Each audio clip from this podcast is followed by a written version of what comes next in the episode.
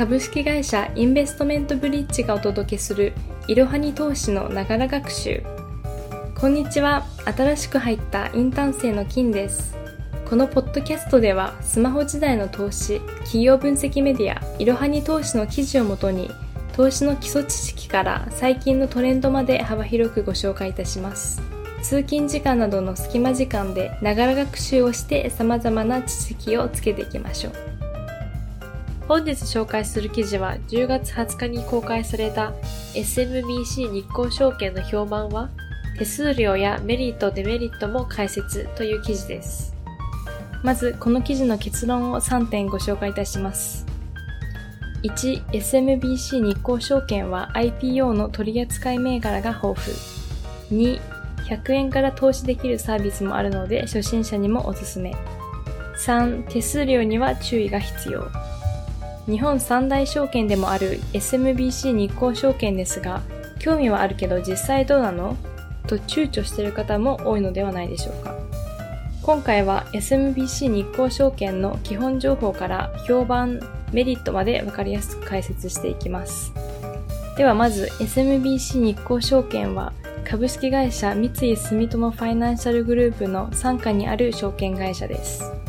店舗を持ち、個別の窓口対応も行っている総合証券の一社です。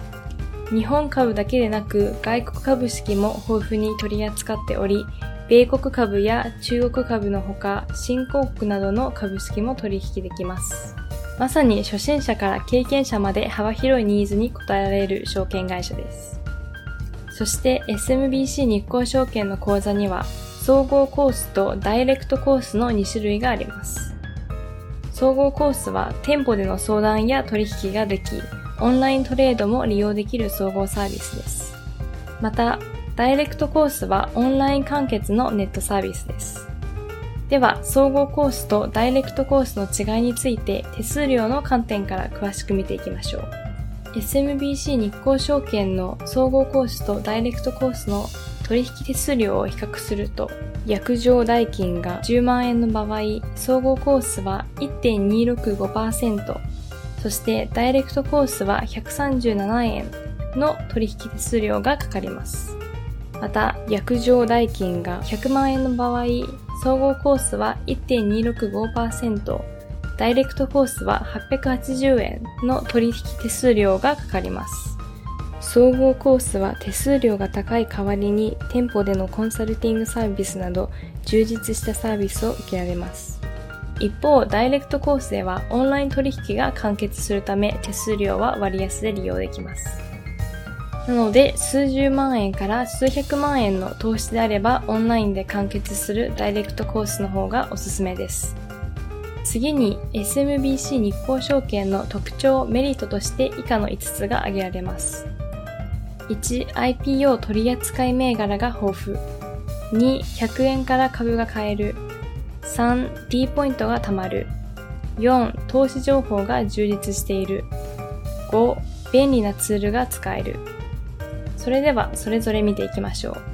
まず IPO の取扱銘柄が豊富。SMBC 日興証券は IPO の取扱銘柄が豊富です。IPO とは新規公開株式のことで新たに株式を上場する企業に投資できることです。SMBC 日興証券は2020年度の IPO のうち7割ほどの銘柄を取り扱っているなど、業界の中でもトップクラスの実績を誇っています。そのため IPO 投資をしたい方は口座開設をしておくべき証券会社です。次に100円から株が買える SMBC 日興証券では日興フロッキーを通じて100円から株式が買える金株サービスを提供しています。通常の株式売買だと銘柄ごとに決められた単元株で注文する必要があります。そのため、例えばユニクロを運営するファーストリテイリングの株式を購入する場合は約734万円が必要になります。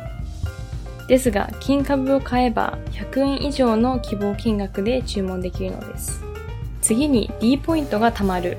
SMBC 日興証券を利用すると D ポイントが貯まるサービスが多数あります。D ポイントが貯まる方法はいくつかあるので以下でご紹介します。1、現物株式取引をする。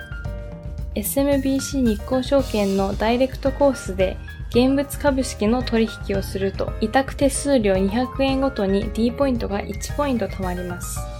2、日光フロッキーの記事を読む。日光フロッキーでプラス 3D ポイントのアイコンがついている記事を読むと、1つの記事につき D ポイントが3ポイント貯まります。基本的に毎日記事が変わり、毎日読むと月に約100ポイント貯まります。3、投資積立プランの引き落とし。投資積立プランとは毎月1000円から投資ができるサービスで、多彩なファンドを自由に組み合わせることができます。投資積立プランをダイレクトコースで取引すると、積立金額に応じて毎月最大300ポイントがもらえます。そして続きまして、投資情報が充実している SMBC 日興証券は日本三大証券ということもあり、投資情報がかなり充実しています。SMBC 日興証券で得られる情報の例としては、株式情報、投資信託情報、債券情報、IR 情報、年金保険情報、